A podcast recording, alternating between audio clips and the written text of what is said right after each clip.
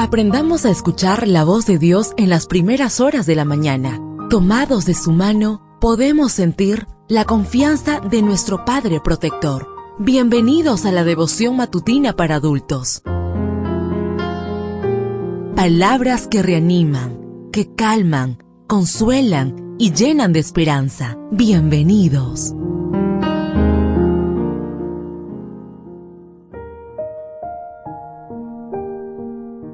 Apreciado amigo, apreciada amiga, qué bendición poder saludarte hoy, 17 de marzo, día viernes, día de preparación para recibir nuestro santo sábado. Recuerda, soy tu amigo Roberto Navarro y traigo para ti el devocional para esta mañana que lleva por título Yo he rogado por ti. La lectura bíblica la encontramos en el libro de Lucas, capítulo 22, versículo 32. Yo he rogado por ti para que tu fe no falte, y tú, cuando te hayas vuelto a mí, ayuda a tus hermanos a permanecer firmes. Si bien es cierto que la Biblia en ningún lado dice que Pedro haya sido el primer papa, es innegable que el Nuevo Testamento lo coloca como el primero entre sus iguales.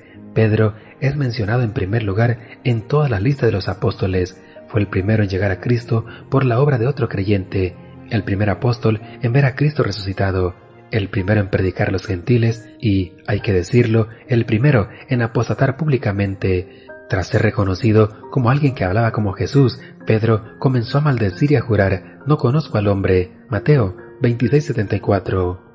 Nuestro Señor sabía que Pedro lo negaría. ¿Y qué hizo el Señor por este primer apóstata?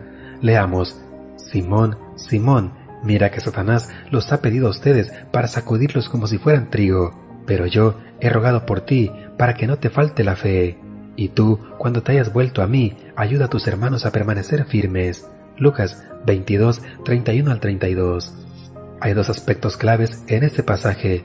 En primer lugar, la caída de Pedro no tomó por sorpresa al Señor. Él sabía que en el momento de la prueba, la fe del apóstol sería sacudida. Sin embargo, Jesús rogó por Pedro, intercedió para que cuando éste fallara, comprendiera que podía regresar y renovar su relación con el Señor. La diferencia entre Pedro y Judas no estuvo en la caída, sino en que el primero creyó en la restauración. Como Pedro, nosotros también hemos caído, se nos ha derrumbado la fe, posiblemente en más de una ocasión, pero Cristo sigue intercediendo por todos nosotros. Cuando el pecado pasado o presente intente agrandarse y aplastarnos, recordemos que la gracia divina es mucho más grande. En segundo lugar, Jesús sabía que Pedro regresaría.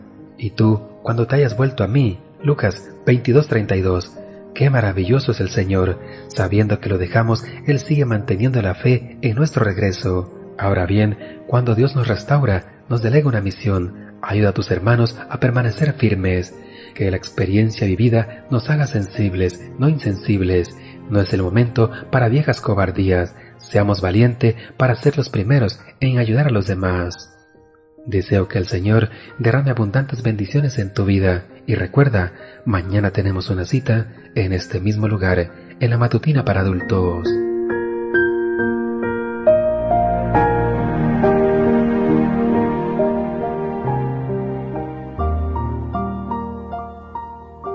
Ahora salimos a realizar nuestras actividades más seguros, sintiendo su voz en nuestro oído.